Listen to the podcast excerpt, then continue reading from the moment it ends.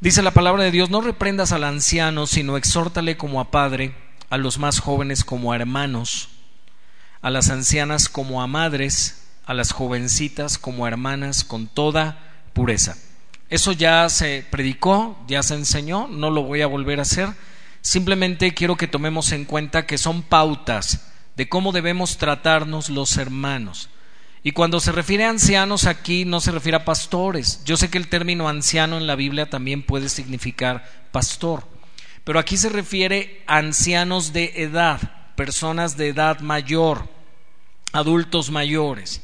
Y le está hablando a un pastor. Esta carta está dirigida a Timoteo, un pastor joven, un pastor que no tiene mucha experiencia, y Pablo le está enseñando cómo se debe dirigir con los abuelitos, por decirlo de una manera más ¿verdad? Entendible, con los ancianos, con los, las personas que son de la tercera edad. Pablo le dice a Timoteo, no reprendas al anciano, sino exhórtale como a padre. ¿Cuántos de ustedes tienen a su papá todavía vivo? ¿Verdad? Y a lo mejor ya tu papá ya pinta canas, ya está grande. ¿Y cómo, cómo te diriges a tu papá cuando quieres hablar con él? ¿Le hablas con respeto? ¿Le hablas con honra? O, le maltratas. Puede, puede haber ambos casos. Este, recuerden que este texto está dirigido a un pastor en cómo tratar a los miembros de una iglesia, pero también aplica a todos nosotros de cómo tratarnos unos con otros. Si hay algún hermano aquí en la iglesia mayor que requiera exhortación, hazlo como si fuera tu papá. Háblale como si fuera tu padre. Amén. Note la comparación, sino exhórtale como no es que sea tu papá, pero como si lo fuera. Háblale como si fuera tu papá. A los más jóvenes, si te toca exhortar alguna vez pastor o miembro de la iglesia a un joven, trátalo como si fuera tu hermano. Amén. Ahí está otra vez el cómo. No es tu hermano en la carne. No hay una eh, no hay una relación sanguínea, pero sí hay una relación espiritual en Cristo. Somos hermanos en Cristo y como tal debo tratarle como mi hermano a las ancianas como a madres, a las jovencitas como a hermanas, con toda pureza. Amén.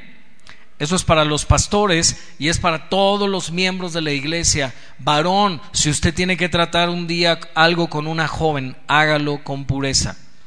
Tristemente, muchos pastores han caído, escuche bien, por no poner límites. Algo que hemos hablado mucho los pastores de esta iglesia es nuestro límite con el sexo opuesto. ¿En qué sentido? ¿Sabe? Especialmente cuando un pastor atiende a una mujer joven. Yo recuerdo y les quiero platicar una experiencia que tuve hace años atrás, antes de que yo me casara.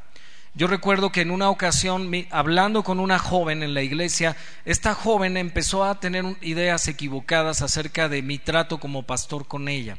Mi trato siempre fue ministerial, enfocado a la palabra del Señor, al consejo. Pero esta persona empezó a tener otras ideas, ¿verdad? Y yo más adelante yo estaba ya comprometido, mi esposa y yo teníamos ya planeada una fecha de boda y cuando mi esposa y yo nos casamos, esta persona se retiró de la iglesia muy herida, porque ella, esta persona pensaba que tenía como una esperanza de que yo fuera a buscarle, y eso puede suceder. Por eso yo quiero darle un consejo. Yo a veces veo jóvenes en la iglesia que no ponen límite en su contacto físico. Yo veo que hay jóvenes que se saludan con abrazos muy efusivos, ¿verdad? Y creo que no es correcto. Creo que los jóvenes, incluso los pastores debemos ser sabios, los líderes de la iglesia debemos ser sabios. No estoy diciendo que esté mal eh, saludar, incluso también aprovecho esto para comentar lo siguiente. Si una persona viene por primera vez a la iglesia, hermanos edecanes, hermanos líderes, no saludemos de beso a esa persona porque no sabemos, a menos que esa persona sea la que tome la iniciativa para saludarnos de esa manera. Por sabiduría. ¿Están ahí? Si esa persona se acerca a saludar de beso, pues bueno, correspondamos a saludar de beso, porque la, la, Biblia enseña, hay muchos versículos de la Biblia que dice que nos debemos dar un ósculo santo, y la palabra ósculo es un beso, pero también note el apellido, santo. tiene que ser puro, dice Pablo, a las jovencitas con toda pureza. Entonces es importante que establezcamos límites. Y si usted, que de repente está cerca de algún joven en la iglesia, aunque usted no sea pastor, si usted ve jovencitas que al acercarse con los jóvenes no ponen límite, es decir, son muy así encimositas, perdónenme la expresión, si son encimositas, mujer o varón o pastor, dígale a esa jovencita, aparte, como si fuera su hermana, oye hija, ven, te puedo dar unas palabras, me, regalas dos minutos, te quiero dar un consejo. Yo he notado esto y esto y te lo digo en amor. A veces los muchachos pueden malinterpretar. Quizá tú lo estás haciendo de manera limpia, pero hay jóvenes. Escucha, hermano, ve a la persona que está a su lado. Como el pastor Arsenio dice, ¿verdad? ve a la persona que está a su lado. Usted lo ve con esa cara de angelito, pero todavía tiene pecado remanente en él. ¿Oyó bien? Así usted ve a la persona, voltea a verla, mire, véala y véalo. Se ve bien santo, pero todavía tiene pecado remanente. Así que cuidemos, seamos sabios. Amén. Seamos sabios en nuestro trato. Y bueno, voy a entrar al tema que me atañe hoy. Esto simplemente lo quise comentar porque el pastor Arsenio ya no tocó este punto del trato hacia las jovencitas. Amén. Que tiene que ser con toda pureza. Si un varón tiene problemas de lujuria, tiene problemas de lascivia, porque escuche bien, estaba oyendo un dato en una de las prédicas del pastor Stephen Dave de esta semana de Romanos 16, que, escuche bien, se hizo una encuesta en Estados Unidos, 70% de los jóvenes que asisten a una iglesia, aún líderes, pastores, en esa semana habían entrado a una página de internet no sana, una página de pornografía. No sé cuántos oyeron las predicaciones de esta semana. Así que si hay alguna persona aquí en la iglesia que tiene problemas con la pornografía, que tiene problemas, va a ser muy difícil que pueda tratar a una persona del sexo opuesto con pureza. Amén. Así que varón, si usted tiene ese problema, amén, ore al Señor, pídale a Dios que le ayude. Si usted ha luchado con ese pecado, con ese problema y no ha podido vencer en esa área, pues bueno, busque consejo de los pastores de la iglesia y pida ayuda al Señor, pero le recomiendo que tenga mucho cuidado en su trato con las personas del sexo opuesto. Amén. Quizá a lo mejor va a tener que evitar. Amén. Recuerdo una vez escuché un consejo de, de un pastor en una prédica muy sabio. Decía, si tú estás en un grupo de ministerio en la iglesia, por ejemplo, tú eres maestro de niños y eres casado, pero hay una mujer ahí, una hermana, que, te parece muy atractiva. Y cada vez que la ves sientes maripositas en el estómago. ¿Verdad? Él decía, renuncia a ese ministerio. No te quedes ahí a coquetear, renuncia a ese ministerio, porque eso va a ser una tentación con la que tú vas a luchar.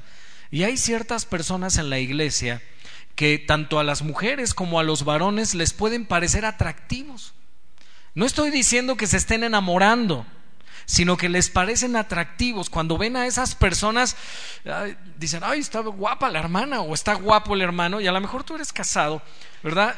Y es muy sabio ¿verdad? Poner límite con esa persona. Yo recuerdo un pastor que nos enseñaba hace varios años que él una vez habló con su esposa y le dijo, por favor, no me dejes acercarme a esa mujer de la iglesia, porque esa mujer de la iglesia me parece atractiva. Así que no, por favor, cuando veas que ella se acerca o que yo me acerco, haz lo que hizo la esposa de Obrador. Hay un video por ahí, ¿no? De una mujer que se le quiso poner al presidente ahí muy coqueta y su esposa fue y se plantó Hermanas, cuando ustedes vean alguna hermana que, bueno, como les digo aquí, todos nos vemos muy santos, pero no sabemos, caras vemos, ¿verdad? Corazones no sabemos, dice el dicho, cuando usted vea una actitud así de alguna hermana casada o soltera, este, vaya y plántese, cuide lo que Dios le dio. Y no, no para ir a pelear, sino muestre que usted es la mujer, amén, de ese varón, o viceversa, muestre que usted es el varón de esa mujer. ¿Estamos, ¿Estamos bien? Ok, vaya conmigo al verso 3 y vamos a leer del verso 3 al verso 16. Y tenemos como meta exponer esta esta prédica en dos semanas. Espero que el tiempo y Dios nos ayude a poder hacerlo.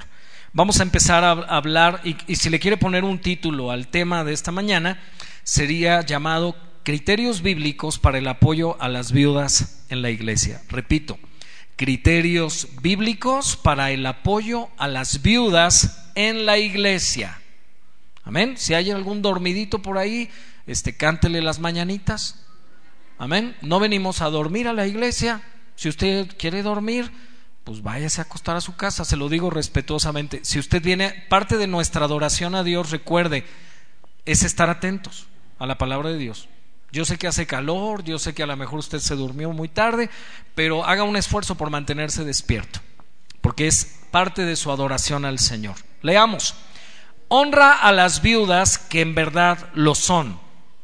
Pero si alguna viuda tiene hijos o nietos, aprendan estos primero a ser piadosos para con su propia familia y a recompensar a sus padres, porque esto es lo bueno y agradable delante de Dios.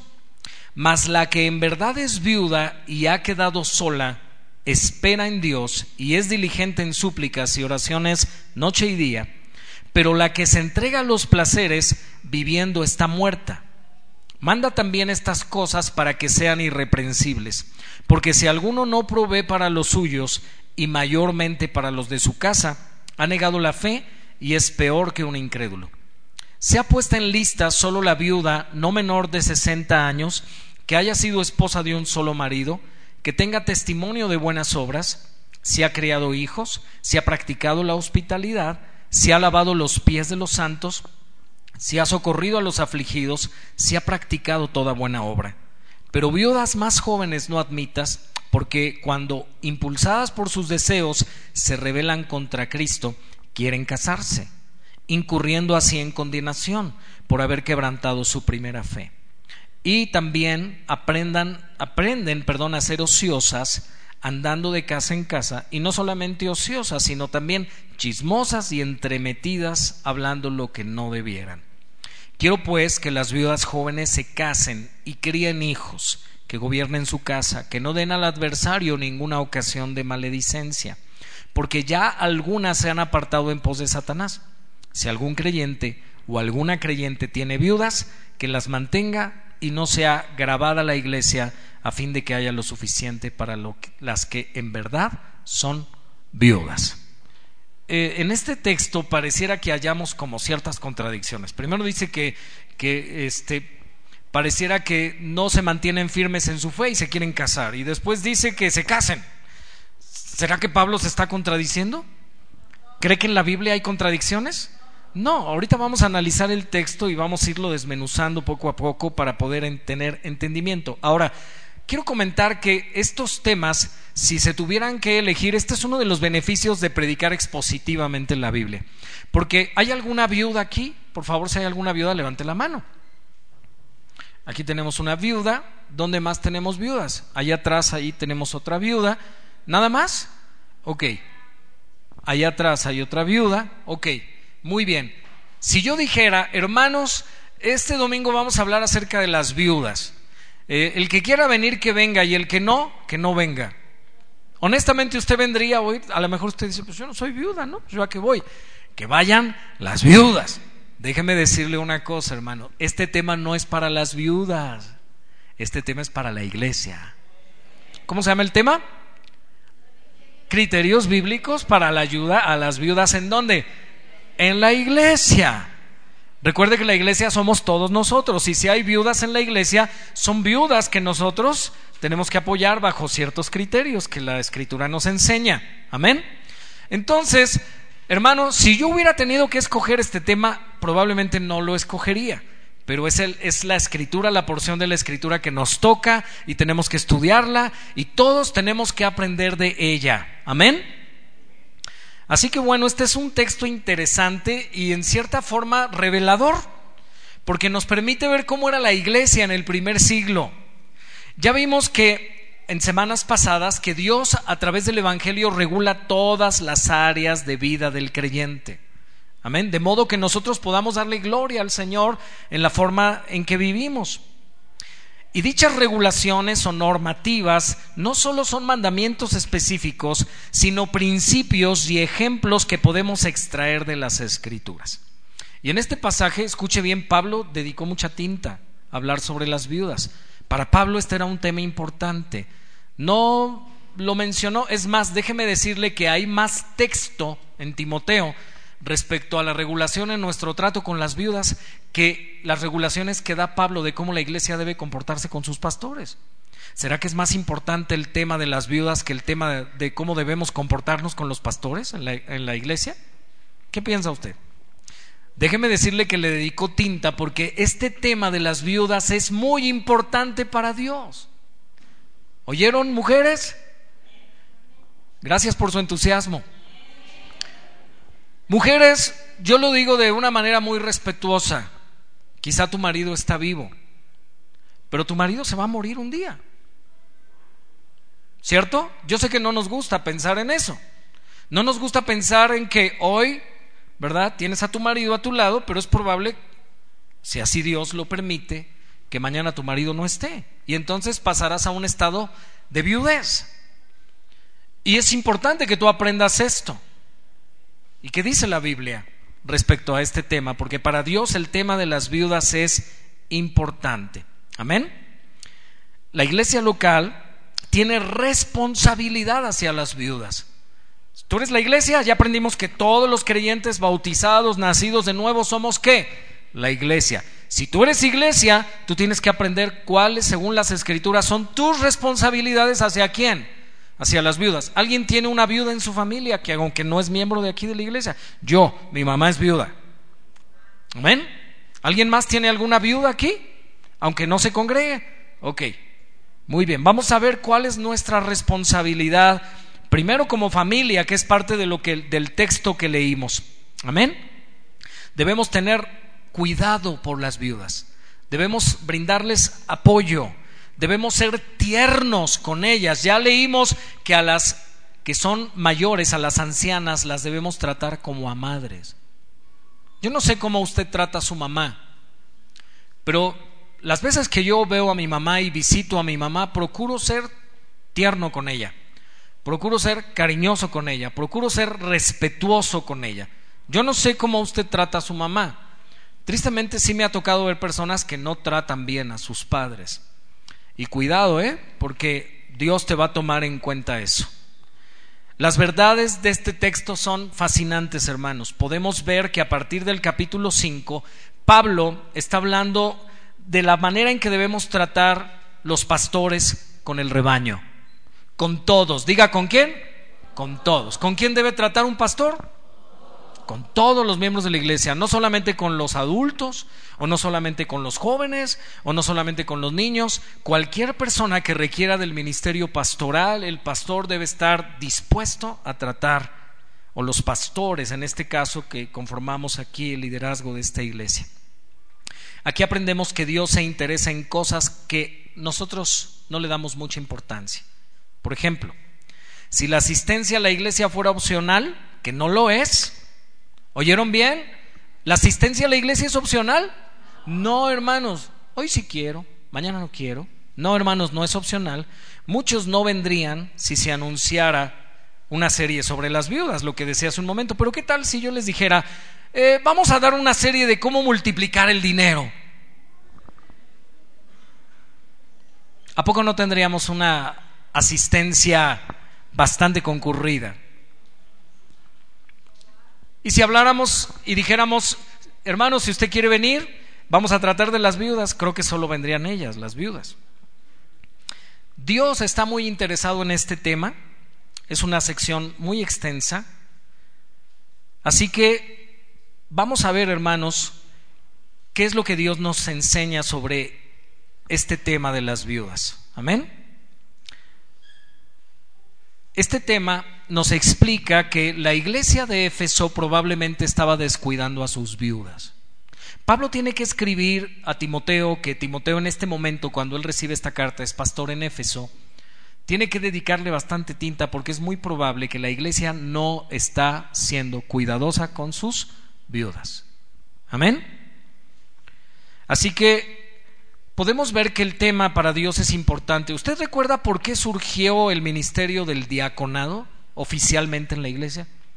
¿Alguien recuerda Hechos 6? ¿Cuál fue el problema que hizo que surgieran diáconos? Que los apóstoles Dice que había discusión, ¿verdad? Porque se decía que se atendía mejor a las viudas de los hebreos que a las viudas de los griegos. Estos griegos eran judíos griegos, escuche bien que se habían convertido al cristianismo, y ellos sentían, tenían una percepción de que la iglesia estaba dando más atención a las viudas de los hebreos que a las viudas de los griegos. Y los apóstoles dijeron, no es justo que nosotros descuidemos el ministerio de qué? De la palabra y de la oración para servir las mesas. Entonces elijan, ¿quién tuvo que elegir a sus diáconos? ¿Los apóstoles? No, fue la misma iglesia. Elijan de entre ustedes a varones temerosos de Dios, llenos del Espíritu Santo, etcétera, etcétera. Y ellos se ocupen en esta tarea de atender a qué? ¿Qué era servir las mesas? Era el cuidado de las viudas. Amén. Era atender las necesidades de las viudas en la iglesia. Este tema es tratado extensamente en ambos testamentos, en el Antiguo y en el Nuevo. Por ejemplo, a Dios en el Antiguo Testamento se le llama defensor de las viudas. Salmo 68, 5 y 6, ¿no lo pueden poner en pantalla, por favor? Dice, Padre de huérfanos y defensor de viudas es Dios en su santa morada. Dios hace habitar en familia a los desamparados. Saca a los cautivos a prosperidad, mas los rebeldes habitan en tierra seca. ¿Cómo es llamado Dios en el Antiguo Testamento por el salmista? Defensor de las viudas. ¿A Dios le interesa que las viudas estén bien? Sí, hermanos, es dado a conocer con esta característica en el Antiguo Testamento. También en Proverbios 15, 25 y 26 si lo tiene en su Biblia o en pantalla se lo van a poner, dice, Jehová asolará la casa de los soberbios, pero afirmará la heredad de la viuda. Amén. Las viudas deberían decir amén. Salmo 146, 9 dice, Jehová guarda a los extranjeros, al huérfano y a la viuda sostiene. Amén y el camino de los impíos trastorna. Mujer, cuando usted escucha esto, si en el futuro usted llegara a quedar viuda, ¿usted va a estar temerosa? Después de oír estos textos que acabamos de leer, estas promesas, donde Dios se presenta como su defensor, se presenta como su sustentador, como quien la cuida, como quien la defiende, ¿usted va a estar temerosa si le llega a faltar marido? En el Antiguo y en el Nuevo Testamento, escuche bien, hay leyes específicas para el cuidado de las viudas. En el Antiguo Testamento se menciona un diezmo, escuche bien, del cual participaban los levitas, pero no solo ellos, sino también los huérfanos y las viudas. ¿Oyó bien? Los hebreos, al cosechar los cereales, ataban los manojos y esos, esos atados se les llamaba gavillas. Y al trasladarlos, al moverlos del lugar de donde se habían cosechado, algunos se caían. Y Dios le dio una ley al pueblo, hebreo, al pueblo hebreo en el Antiguo Testamento. Dios les dijo que si alguna gavilla se caía, no la recogieran. No la recogieran. ¿Para qué? Para dejarla para que las viudas y los huérfanos pudieran levantarlas y pudieran tener alimento. Amén. Es más, Dios decía que cuando se cosecharan los árboles frutales no se debía rebuscar. ¿Sabe usted lo que era un rebusco? era decir, eh, hay que ver bien si no quedó fruta en el árbol. Eh, búscale bien. Hay árboles que son muy frondosos, ¿verdad? Y no permiten ya, o la fruta que quedó muy arriba y no se pudo bajar, o fruta que ya no se vio en el momento de la cosecha, porque estaba tapada por las ramas del árbol, en la parte central del árbol, y Dios dice, no rebusques, déjalo, déjalo, para, el, para la viuda y para el pobre. Amén. Gloria a Dios. Dios promete bendecir a los que ayudan a las viudas. ¿Oyeron hermanos? Hay textos bastante fuertes también respecto al maltrato de las viudas. ¿Sabe que había gente que abusaba de la posición vulnerable de algunas mujeres viudas? Abusaba, quería despojarle de sus bienes, pero Dios dice que Él va a juzgar fuertemente a los que se meten con las viudas. Amén. Pero también promete bendecir a los que las ayudan. Vamos a ver algunos textos como Jeremías 7, del 5 al 7. ¿Cuántos traen su Biblia? Amén. Dice la palabra de Dios, pero si mejorareis cumplidamente vuestros caminos y vuestras obras, si con verdad hiciereis justicia entre el hombre y su prójimo, y no oprimiereis al extranjero, al huérfano, ¿y a quién más? Y a la viuda, ni en este lugar derramareis la sangre inocente, ni anduviereis en pos, de, en pos de dioses ajenos para vuestro mal, vea la promesa, os haré morar en este lugar, en la tierra que di a vuestros padres, para siempre. ¿Para cuándo? Una promesa que Dios le dio al pueblo de Israel. Tristemente esta promesa escuche bien, no, no fue recibida. Hasta el día de hoy Israel, todo Israel no mora en esa tierra. ¿Por qué? Porque no siguieron cumplidamente lo que el Señor les mandó. Tenemos otro, otro texto, Éxodo 22, del verso 22 al 24. Vea la advertencia de Dios contra aquellas personas que maltratan y despojan a la viuda. A ninguna viuda ni huérfano afligiréis porque si tú llegas a afligirles y ellos clamaren a mí, ciertamente yo oiré su clamor y mi furor se encenderá. ¿Nota que esto molesta a Dios? ¿Y qué dice? Y os mataré.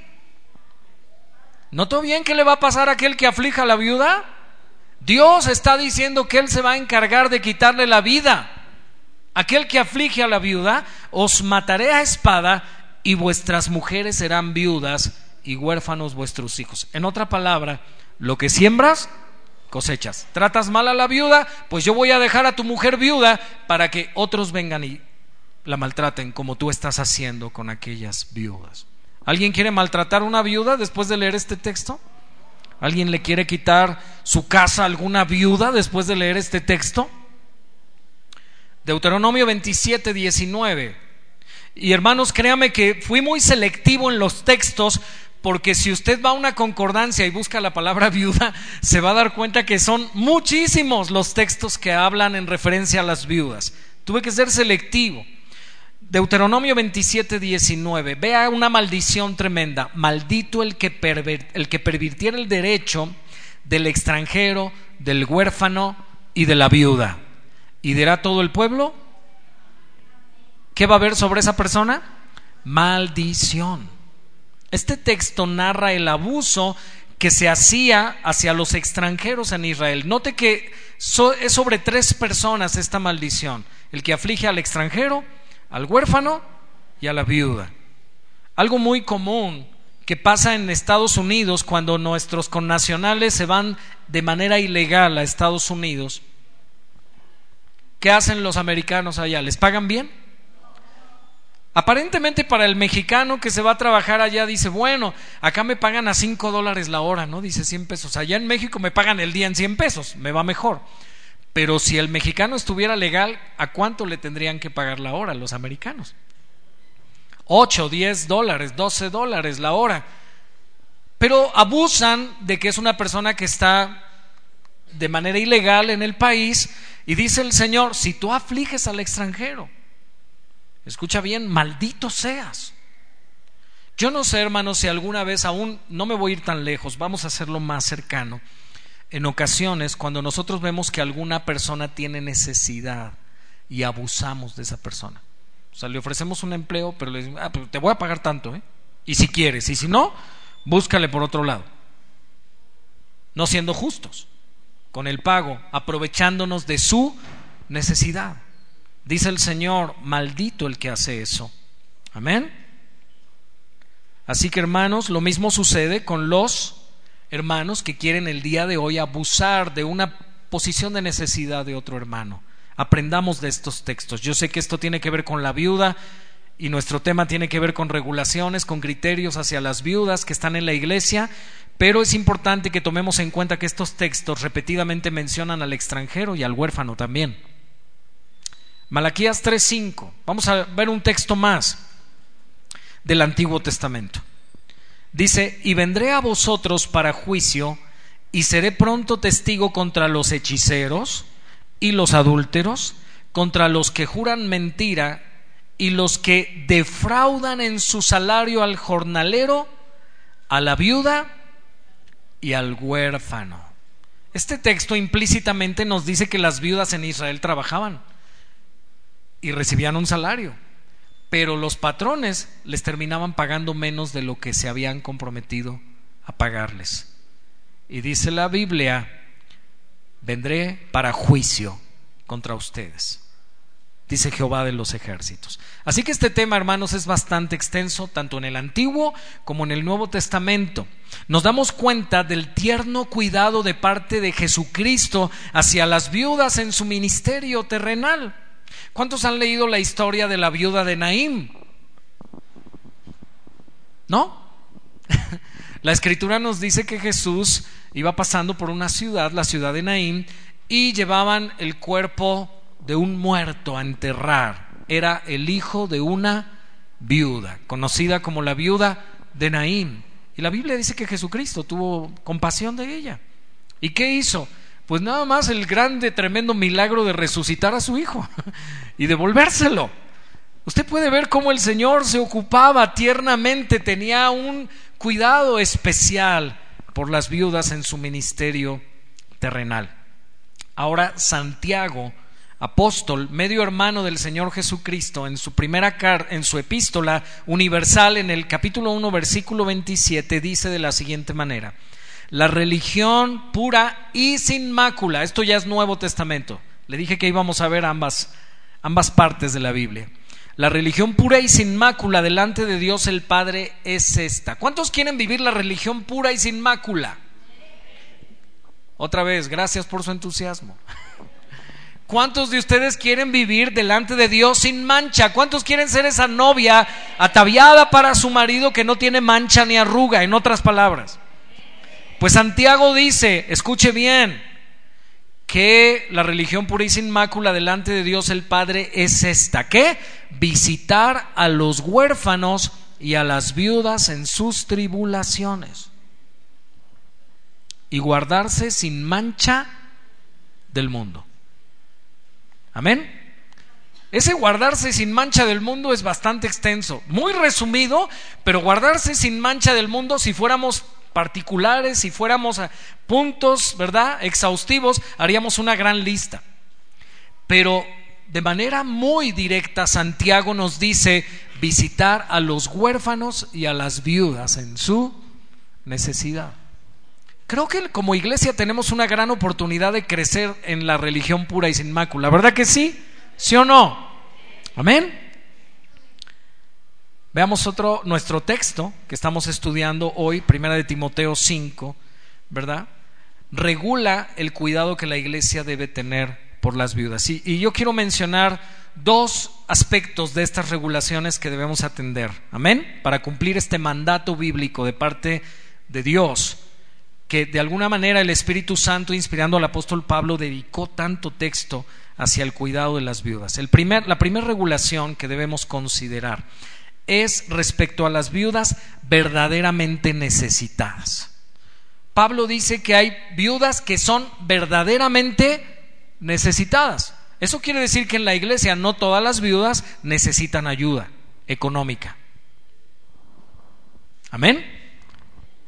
Porque a lo mejor usted pensó que le íbamos a dar su tarjetita como López Obrador. ¿Verdad? Pero déjeme decirle, hermanos, que vamos a ver a quiénes, según la escritura, se les debe ayudar. Eso es lo primero que debemos notar. Y del verso 3 al verso 10, que ya leímos, se nos habla de las que son verdaderamente viudas. Y algunos me dirán, ¿que no todas las viudas son verdaderamente viudas? pues a todas se les murió el marido, son viudas, eh, lo que Pablo está haciendo aquí es un juego de palabras, hermanos, porque la palabra viuda en el griego significa desamparada, despojada. ¿Despojada de quién? Pues de su marido. Pero hay viudas que al morir su marido pues quedan más o menos acomodadas porque tienen una pensión quizá que su marido les dejó, tienen alguna, algún negocio que quizá su marido les dejó, cosas así, propiedades, bienes, y entonces no están desamparadas económicamente. Y veremos que la iglesia nos manda a no ayudar a las viudas que están en esa posición, sino las que verdaderamente están viudas. Y vamos a ver quiénes son. Y otra regulación que veremos la próxima semana, no nos va a dar tiempo hoy, es regulaciones respecto a las viudas jóvenes. Recuerde que se menciona a las mayores de 60 años y recuerde que también Pablo cita a las viudas jóvenes. Amén. Es probable que aquí hay viudas jóvenes. Y hay viudas que son mayores de 60 años. Y aún siendo mayores de 60 años pudieran estar amparadas en el sentido económico y también quizá hay viudas jóvenes que estén desamparadas en el sentido económico. Entonces, ¿qué es por edad? Se, trata aquí, ah, entonces, este, como, como la pensión para los ancianos en la Ciudad de México, si usted ya llega a los 70, pues ya fórmese, ¿no? La necesite o no la necesite. Aquí no es así, hermanos. No llegó usted aquí a las oficinas de Morena. Aquí se llama impactando a las naciones. Amén. Y aquí no nos regulamos, escuche bien, por lo que dicen nuestros gobernantes. Nosotros tenemos un gobierno que es la palabra de Dios.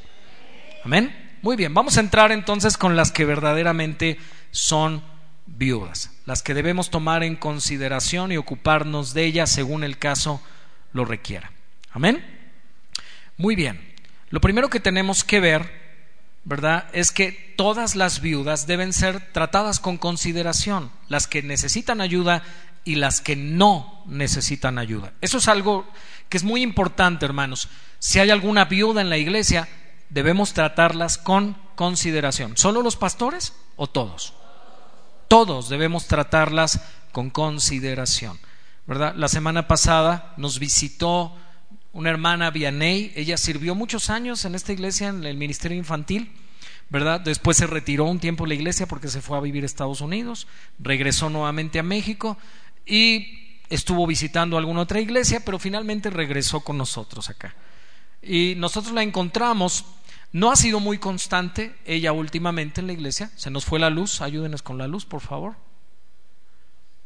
Hay que prender las dos, por favor, mi hermano. Sí, gracias.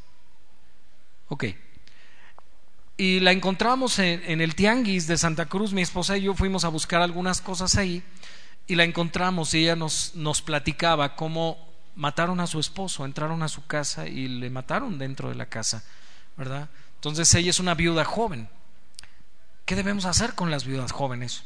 ¿Verdad? Como están tan jóvenes debemos decir, no, pues están jóvenes, que le echen ganas, ¿no? O debemos tener consideración de ellas. Debemos tratar a todas con consideración, tengan necesidad o no. Por eso nuestro verso 3 dice, honra a las viudas que en verdad lo son. Y quiero hacer un comentario respecto a la palabra honra. esa palabra es usada para decirnos honra a tu padre y a tu madre, ¿cierto? En el mandamiento, en el decálogo, Dios nos dice honra a tu padre y a tu madre para que te vaya bien. También vemos en el libro de Proverbios, honra a Jehová con tus bienes y con las primicias de todos tus frutos. O sea que honrar no solamente tiene que ver con respetar, honrar va más allá del respeto, honrar tiene que ver con dar. Porque el texto de Proverbios dice, honra a Jehová con tus bienes, es decir, dale de tus bienes al Señor. Honrar al Padre y a la Madre tiene que ver con más allá de un respeto. Tiene que ver también con una ayuda. Y el mismo libro de Proverbios dice, cuando tu madre envejezca, no la menosprecies. Amén. No la hagas menos. Ve por ella cuídala. Y el mismo texto de Timoteo dice que debemos aprender a recompensar a nuestros padres, en lo que abundaré un poco más en, la medida que lleguemos a ese verso del texto. Así que tenemos que ver, hermanos, dos ideas que están aquí en el texto. Número uno, ¿quiénes son las que realmente necesitan ayuda? Estas hermanas recibirán ayuda del dinero que los hermanos damos para la obra del Señor. ¿Oyó bien? aquellas viudas que la iglesia, después de evaluar estos criterios, decida ayudar, le vamos a dar del dinero que usted da de sus ofrendas aquí en la iglesia a esas mujeres. Amén. Ningún hermano pobre o viuda debe sentirse mal por recibir esta ayuda, porque somos una familia. ¿Cuántos dicen amén? Dios hace evitar a familia, lo leímos en el Salmo 68, a los desamparados. Pero el principio aquí es que el dinero de la obra del Señor se debe usar como? Con juicio se debe usar bajo ciertos principios, bajo ciertos criterios espirituales. No le vamos a dar a todo aquel que venga a pedir. ¿Oyeron bien? Hay criterios aquí que debemos seguir. Hay, hay gente que, de verdad, hermanos, muchas veces viene gente aquí a la iglesia, oigan, es que yo hasta traigo una carta y que yo vengo de no sé dónde y que me pueden ayudar. Y en ocasiones hemos ayudado gente. Pero normalmente les decimos que no somos beneficencia. Porque si no la iglesia perdería su objetivo. ¿Sí me están entendiendo? Si le damos a todas las personas que vienen, escuche bien, en primer lugar nos acabaríamos el dinero de la iglesia. No habría un fondo con sabiduría que estuviera siendo bien administrado. Muchos de ustedes no están para saberlo, pero se los voy a contar. El dueño de este lugar hace dos años, en el 2017, nos pidió que de la renta apartáramos una parte, le retuviéramos una parte del pago de la renta y nosotros pusiéramos otro tanto igual para el pago del predial de este lugar. Él me dijo, mire, el aumento que vamos a hacer en la renta lo vamos a partir en dos partes, va a ser para el pago del predial. Lo que yo te voy a aumentar es la mitad del predial, de lo que se paga de predial. Y la otra mitad me la vas a retener, para que cuando yo requiera ese dinero lo tengamos listo porque él quería desde el 2017 poner a cuenta, ponerse a cuenta, porque estaba muy atrasado en el pago del predial de esta propiedad. Entonces, pues déjeme decirle que, pues bueno, se fueron pasando los meses y los meses, ¿verdad, Sarita? Y para no hacerles largo el cuento, pues llegó hace un mes que él me dijo, ¿sabes qué, pastor? Eh, mi contador está ya negociando el pago del predial y vamos a necesitar el dinero. Y déjeme decirle que nosotros pagábamos la renta eh, pero no estábamos apartando ese dinero porque no estaba entrando. No estaba entrando. O sea, haga de cuenta, estábamos bien con los gastos corrientes, pero no estaba quedando el excedente como para apartar tanto lo que teníamos que retenerle a él como lo que teníamos que aportar nosotros del aumento. Y bueno, cuando hicimos la cuenta, la cuenta rebasaba más de 150 mil pesos. Y cuando él me dice, pastor, voy a necesitar el dinero, ¿Sabe qué, hermano?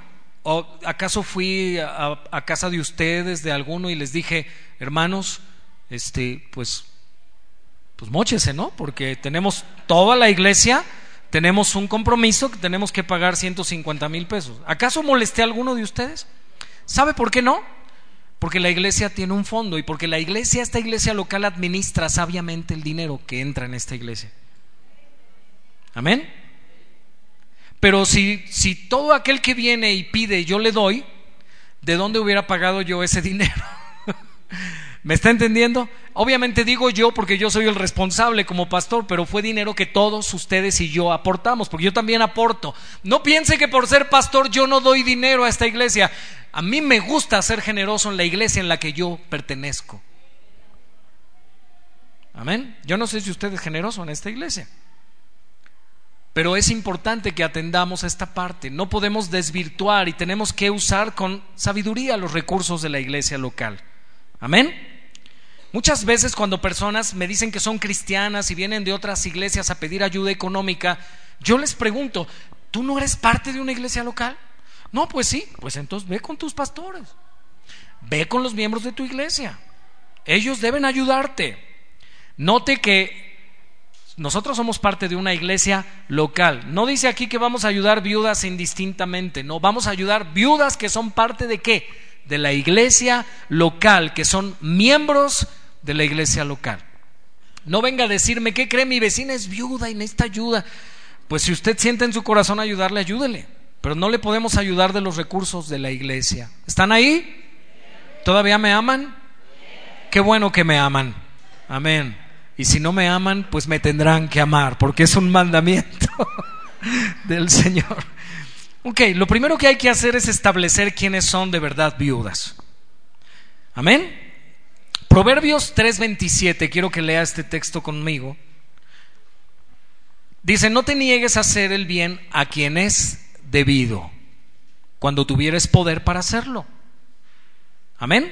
Note que el texto dice, a quien es debido. No dice que a todos, ¿verdad? A quien es debido. Este es un principio. Por eso dice Pablo a Timoteo, honra a las viudas, que en verdad lo son. Amén.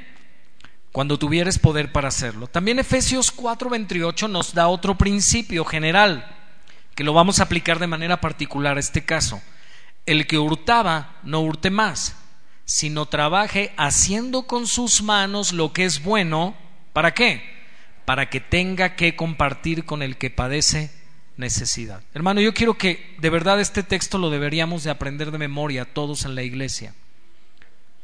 Quizá algunos de nosotros antes de conocer el Evangelio hacíamos negocios chuecos, éramos medio uña, uña amigo me dijo, ¿verdad? Eh, vendíamos cosas de manera ilegal, hacíamos tratos ahí medio turbios. Dice la Biblia, el que hurtaba, no hurte más, sino haciendo con sus manos, trabaje haciendo con sus manos lo que es bueno, lo que es honesto. ¿Para qué? Para que comparta, tenga que compartir. Obviamente, si puede compartir es porque está supliendo las necesidades de su casa. Amén. Ahora, note el texto de Proverbios, dice, cuando tuvieres poder para hacerlo. No siempre tenemos poder para hacerlo. Mire, le quiero compartir algo que nos sucedió a mi esposa y a mí, como una experiencia que tiene que ver con esto. Hace quizá unas tres semanas, yo había descubierto una vecina nuestra que siempre anda con una joven que tiene parálisis cerebral, yo creo que su hija ha de tener unos 18 o 20 años, y ella siempre anda para todos lados con su hija en una silla de ruedas. Pero una tarde que yo salí a comprar unas cosas para el lunch de mis hijos del otro día de la escuela que hacían falta en casa, eh, la encontré en la esquina y, ella me dijo, Señor, Señor, perdón que lo moleste, este, ¿cree que pudiera apoyarme con una medicina para mi hija? Hoy se me ha convulsionado varias veces, está muy enferma, está muy delicada, la traigo aquí en un taxi, pero estoy buscando ayuda de los vecinos. Y le dije, pues bueno, déjame ir a ver con mi esposa, vamos a ver qué podemos ayudarte, le dije. Y sí podemos, podemos apoyarte con algo, no sé con cuánto, pero déjame ir a casa. Y fui a casa y le comenté a mi esposa y fíjate, papá, papá, está pasando esto. Y le dije, ¿cómo ves si la apoyamos? Y me dice mi esposa, sí, vamos a apoyarla. Decidimos una cantidad y salimos los dos a darle el dinero. Y le dijimos a esta mujer, ¿verdad? Este, estamos para servirte, vivimos aquí en, este es nuestra, el número de nuestra calle. Pues bueno, hermanos, tristemente Dos días después tenemos a esta mujer nuevamente ya tocando en la casa, pero ya pidiendo una cantidad muy fuerte. Este, y no solamente pidiéndolo, exigiéndole. Yo le dije a esta mujer que yo era pastor, la invité a la iglesia, y yo no estaba en ese momento, yo salí, pero mi esposa me dice, oye, ya no me agradó que esta mujer viniera no a pedir, sino a exigir. Ustedes son pastores, ustedes son cristianos, ustedes deben dar. Y ya quería casi tres mil pesos en ese momento. Entonces, por eso dice la Biblia, a quien es debido. De alguna manera después mi esposa me decía, ¿no será que esta mujer usa a su hija para obtener provecho? Y qué triste si es así, yo no lo puedo asegurar, ¿verdad? Pero a veces sucede, cuando tú ayudas a una persona, a veces esa persona cree que ya tú estás adquiriendo una responsabilidad con ella de estarle ayudando todo el tiempo. Amén. Así que bueno, tenemos que trabajar haciendo lo bueno. ¿Para qué? Para compartir. Yo tengo una pregunta. ¿Tú estás compartiendo de lo que Dios te da? ¿Sí? ¿Con quién compartes? No me digas, o sea, simplemente yo quiero que te vayas con esta pregunta. ¿O todo lo que tú ganas es para ti? ¿Todo lo que tú recibes es para, para que tú te lo comas? ¿O o tienes conciencia de lo que la palabra del Señor nos manda hacer. Ahora dice cuando, cuando es posible, cuando está en tu mano hacerlo. Yo sé que hay ocasiones en que no, pero cuando tienes la posibilidad de ayudar a alguien, ¿lo ayudas? Amén.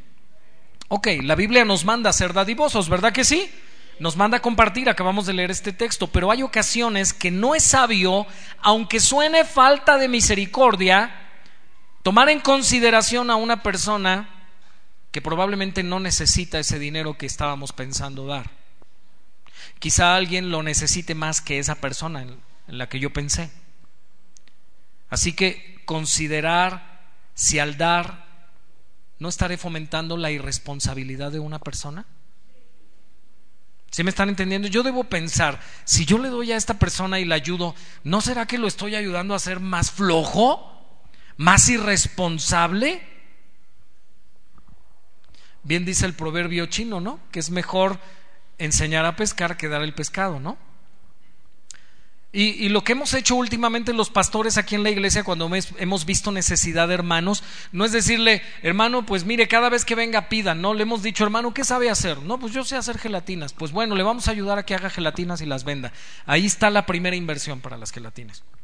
Póngase a hacerlas. O ahí está la primera inversión para que haga tortas. Salga y véndalas, multiplique ese dinero y que Dios le bendiga. Pero no estamos diciendo, venga cada semana por por, su ayuda. No, no, no. Amén. Debemos considerar, ¿esta ayuda va a ser de bien para el que la recibe o al contrario, le va a perjudicar?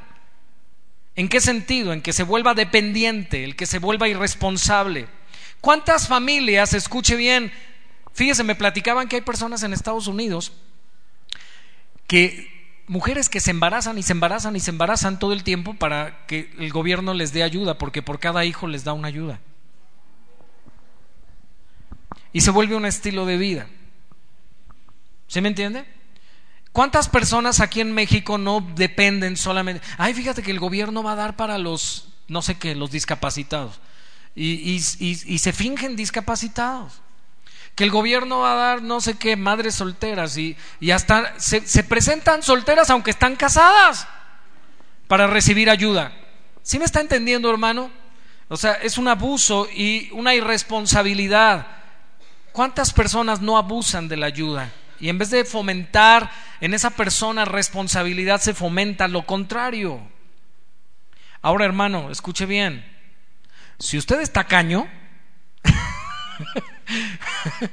Lo voy a repetir, si usted es tacaño, no haga caso de ninguno de estos principios porque de todas formas a usted le va a costar trabajo dar. Si ya de por sí le dije que sea sabio y usted es tacaño, eh, mejor olvide todo lo que dije si usted es tacaño, porque de todas formas usted le va a encontrar otras formas para no dar. Ay, Señor la Biblia nos manda a ser misericordiosos y dadivosos. ¿Quiénes son las viudas que realmente necesitan ayuda? Vamos a leer del verso 4 al verso 8. ¿Están conmigo?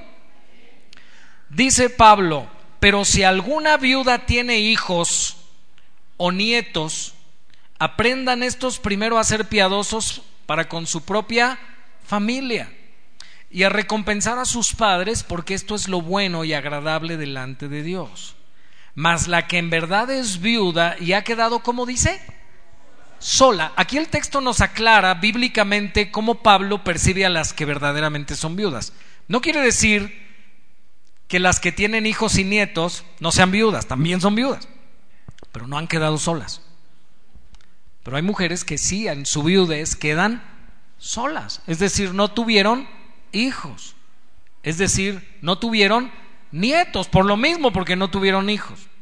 Platicando con Marichú, la semana pasada, ella me expresaba que antes decía, híjole, y si mi marido se muere, ¿quién va a ver por mí? ¿Quién me va a cuidar? Marichú, aquí está la respuesta. Amén. La iglesia debe ver por ti. Si el mogo no está y no te dejó pensión y no te dejó nada, pues la iglesia debe ver por ti. Amén. Eso es lo que la Biblia enseña. Amén. Así que las mujeres que no han recibido esa gracia de Dios de ser madres y llegan a quedar viudas, amén, y son miembros de la iglesia y tienen las cualidades que Pablo describe aquí, no se preocupen. Amén, mujeres, no se preocupen. La que ha quedado sola, dice el verso 5, espera en quién? Y es diligente en súplicas y en oraciones de noche y de día. ¿Vieron las características mujeres viudas que deben ser apoyadas por la iglesia? Estar solas y son diligentes en súplicas y oraciones, de noche y de día. Verso 6, aquí vemos el contraste a la que no se debe ayudar, la que no es viuda verdaderamente, pero la que se entrega a los placeres viviendo está muerta. ¿Nota? Escuche, era una mujer que venía a la iglesia. Aparentemente se veía cristiana, pero cuando se murió su marido, ¿qué hizo? Dijo, a gozarla, a gozarla mi negro, ¿verdad? Sí, porque aparentemente era cristiana mientras su marido vivía, pero cuando su marido murió, le dio rienda suelta a los placeres. ¿Y saben qué demostró esa mujer? Que nunca fue salva. Porque dice la Biblia que cuando el creyente, escuche bien, viene, cuando la persona viene a Cristo y le, le conoce como su Señor y Salvador, dice, estaba muerto en sus delitos y pecados, pero ahora tiene vida. Pero esta mujer que aparentemente tenía vida, al morir su marido, demostró que estaba muerta. ¿Muerta qué? Espiritualmente. Viva físicamente, pero muerta espiritualmente. No había nacido de nuevo. Así que dice el verso, fíjese, en el verso 7, manda. ¿Qué debe hacer Timoteo y qué debemos hacer los pastores? Mandar. ¿Acaso no se le dice a la escritura, en la escritura que los pastores deben gobernar la iglesia? ¿Sí o no? No, no hay ningún sí o ningún amén con convicción. ¿Usted está dispuesto a someterse al pastor que, según los lineamientos bíblicos? No según a que al pastor se le antoje, ¿eh?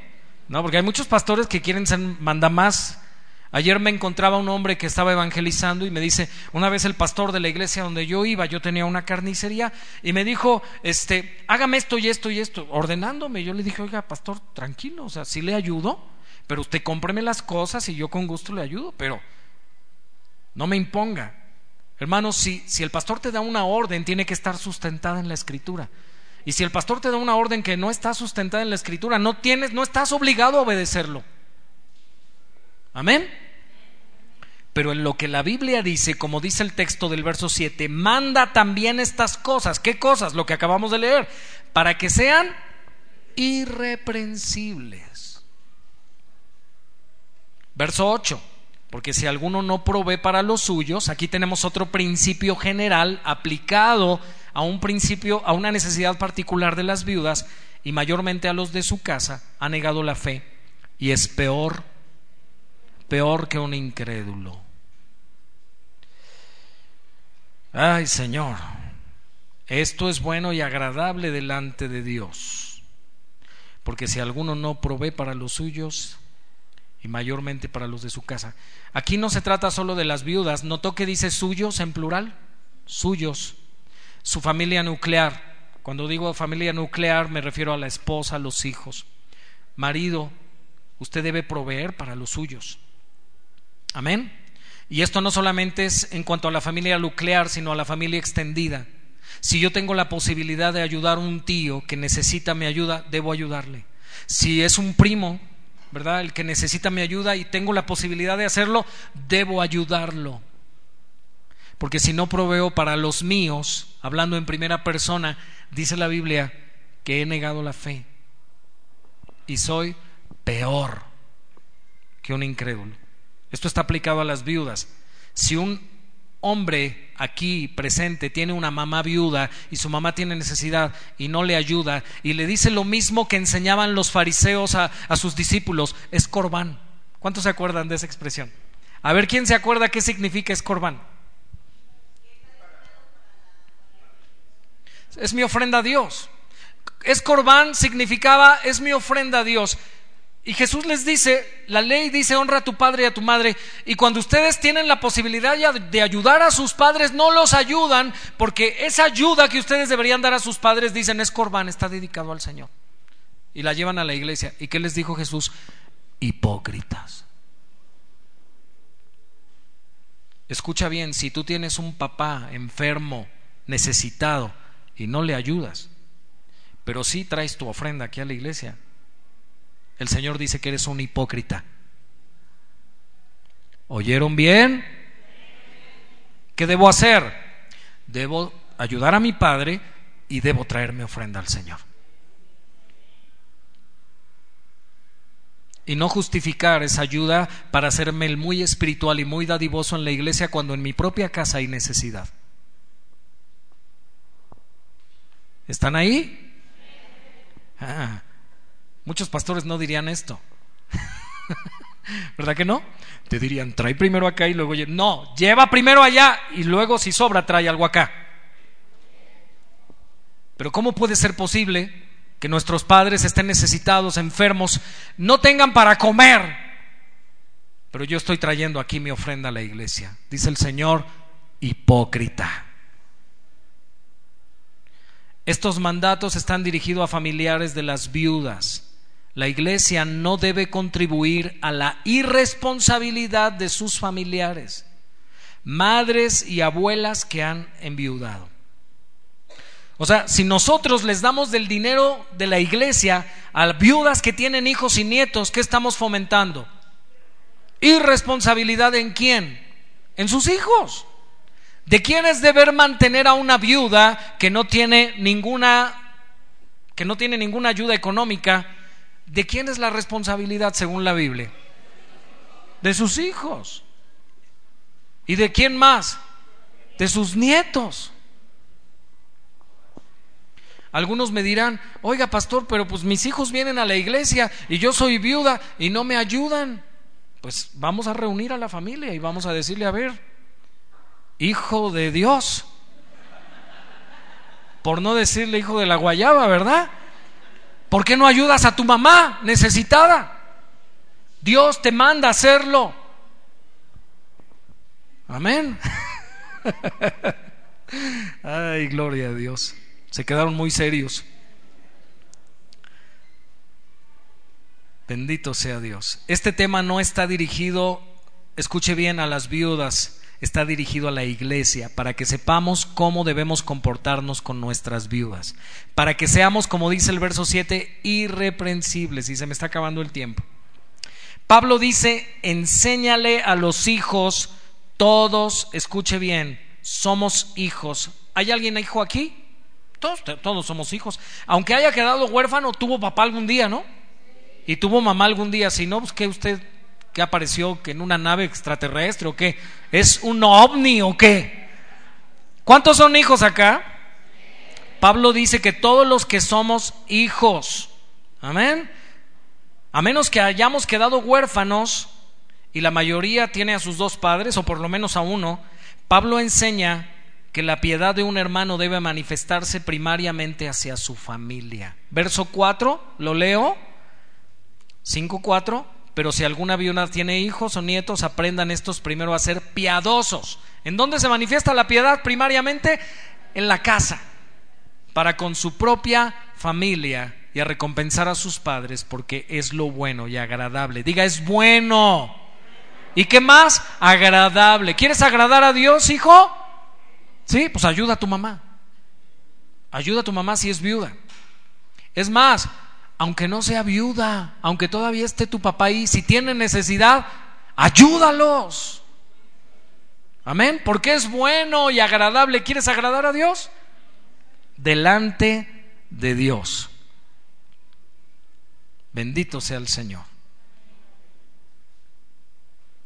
Debemos honrar a nuestros padres cuando lleguen a la vejez, aún sosteniéndolos económicamente. Es triste ver cómo algunos hermanos de la iglesia nunca visitan a sus padres. ¿Habrá alguien aquí que nunca visita a sus padres?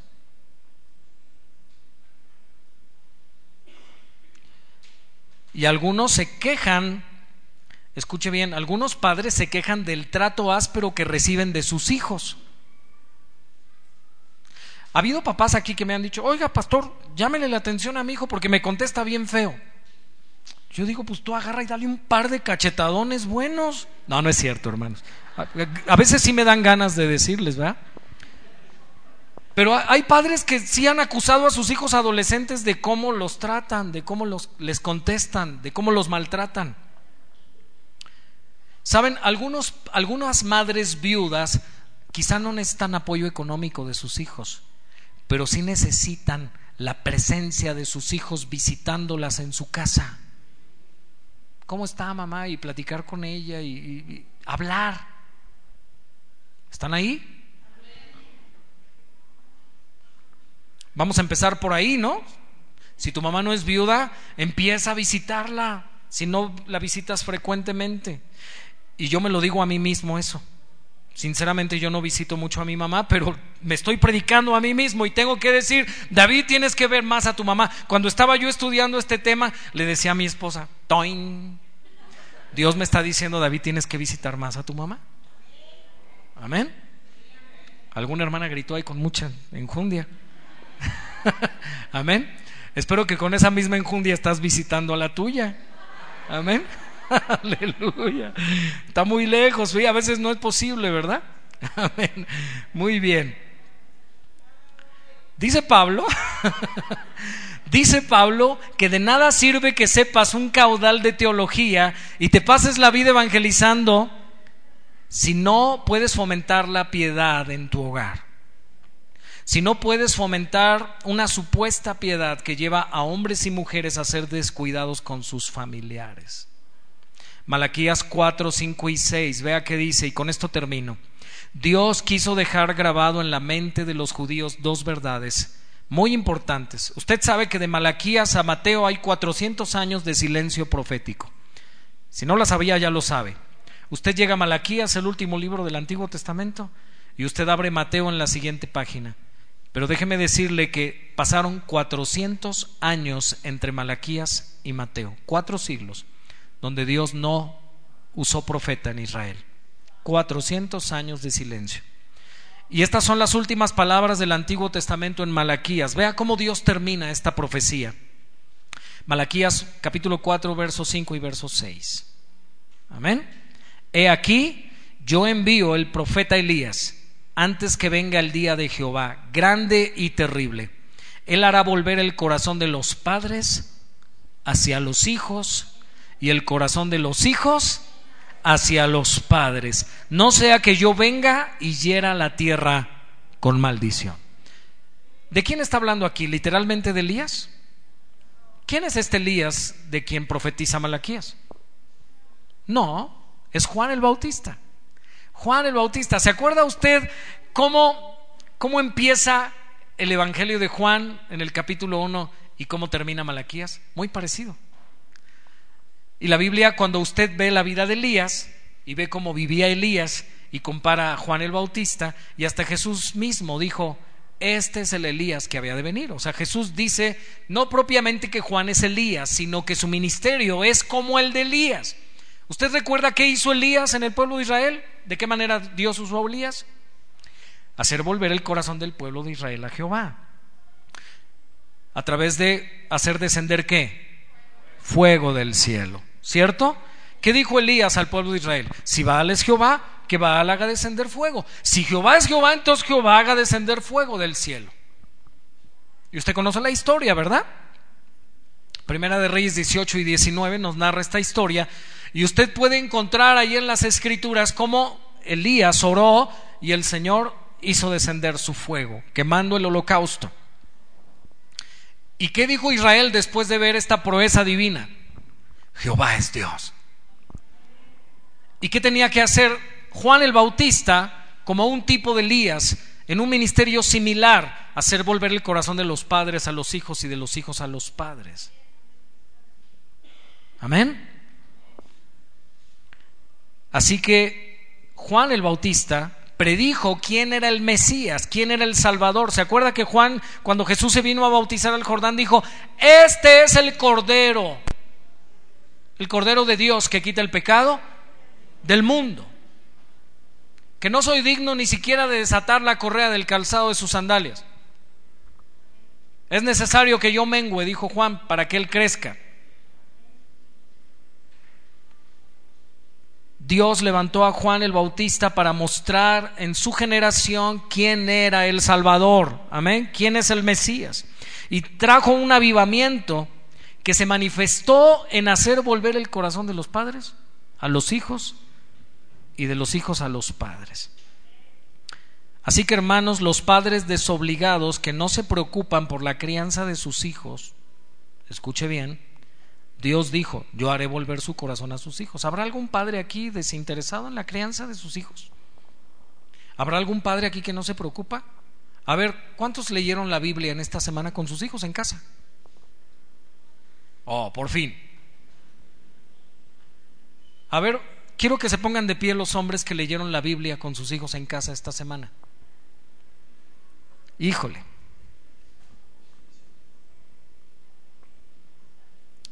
Bueno, gloria a Dios. Qué bueno. Felicidades. Hay un varón aquí que lo hizo. Gracias a Dios. Puedes sentarte, Carlos.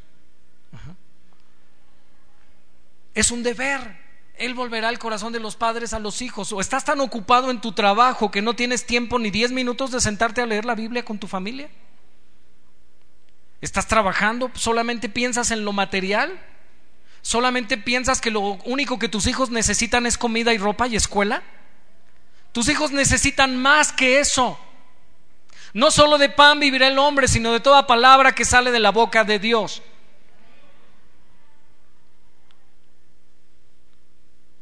Y yo sé que criar no solamente tiene que ver con la parte espiritual. ¿Cuántos papás jugaron con sus hijos esta semana? ¿Verdad? ¿Cuántos papás, verdad, platicaron con sus hijos? Comieron con sus hijos. Miren, en una de las prédicas de Romanos, no sé si fue de esta semana o de la pasada, el pastor decía que un papá fue invitado a la escuela, a una clase abierta. Y los, el, profesor comenzó a preguntar, ¿y tu papá qué se dedica a cada niño? Y uno decía, no, pues mi papá es empresario y hasta tenemos un avión propio. Y todo, órale, ¿verdad? Y otro, no, mi papá no sé qué, y así dando grandes cosas de sus papás.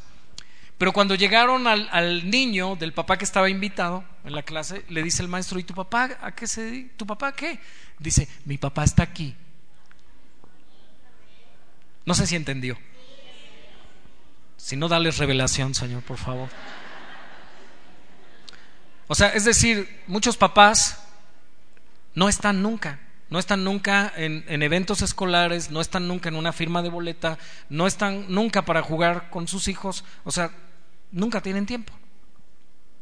Y yo sé que algunas mujeres ya empezaron a tirar unos codazos a sus maridos ahorita. ¿verdad? Y, hasta están así como en, en, voz, en voz interna orando, Señor, revélale, revélale. Marido, no pienses que esto solamente tiene que ver con la crianza de los hijos. Tú tienes que ministrar a tu esposa. La Biblia dice que así como Cristo a la iglesia la lava con el lavamiento del agua por la palabra, así los maridos tenemos que lavar a nuestra esposa. ¿De qué manera le acercaste algo de la palabra a tu esposa esta semana? Los veo bien callados y bien pensativos. Y voy a tener que parar aquí. Amén. Sí, la semana que entra continuaremos viendo a quién, a quién debemos ayudar y cómo. Amén. Y cómo debemos. ¿Usted está dispuesto a ayudar a quien verdaderamente